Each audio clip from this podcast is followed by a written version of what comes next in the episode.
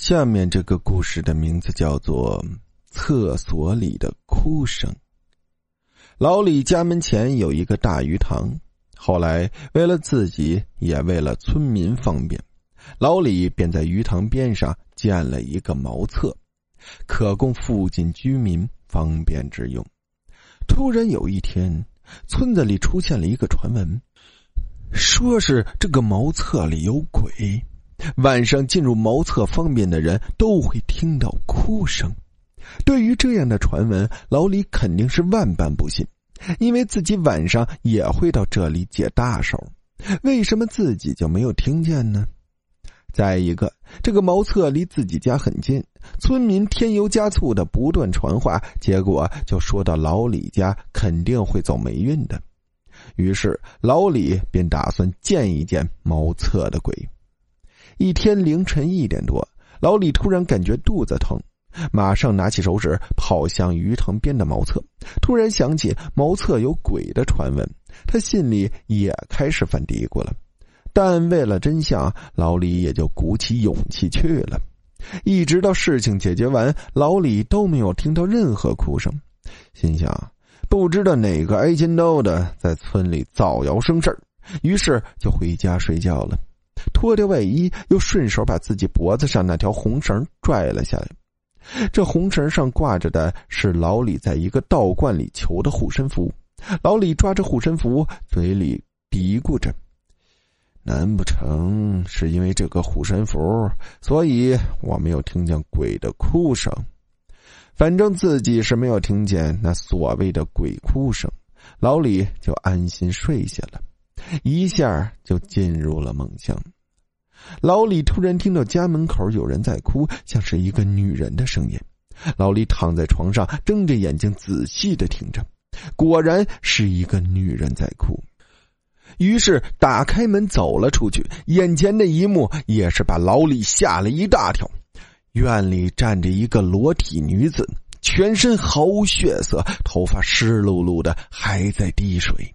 一直低着头在抽泣着，老李向那女子问道：“你是谁？怎么不穿衣服？”女子也不回答，只是在哭。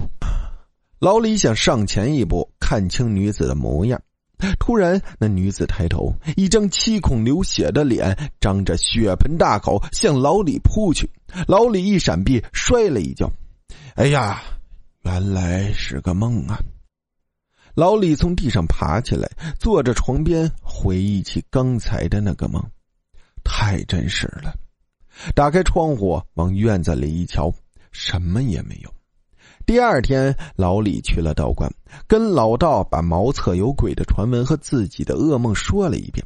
老道听后掐指一算，说道：“老李呀，你犯了灾煞，我跟你一起去看看吧。”老道跟着老李走到了鱼塘边的厕所旁，拿出罗盘左右转了转，眉头一皱，说道：“有些奇怪呀，你这个鱼塘里是否有人淹死过？”老李回答：“这个鱼塘有很多年了，一直在我家门前，从来没听说过这里淹死过人呢。那为何会这样呢？”我这里有一道符，你贴在厕所里，晚上再看看是不是还会听到哭声。老道说完，掏出一道黄符给了老李。按照老道的吩咐，老李晚上蹲在厕所里很久很久，果然没有听到哭声了。后来有些村民也说，那鬼哭声消失了，村里人都纷纷称赞老道是活神仙。后来连着下了几天的暴雨，老李家门前的鱼塘涨了水，岸边大片的泥土给冲垮了，而那间茅房下的泥土也垮了，露出了一只毫无血色的手掌。当时正好有人在茅厕里方便，低头便看到了，吓得连屁股都忘了擦了。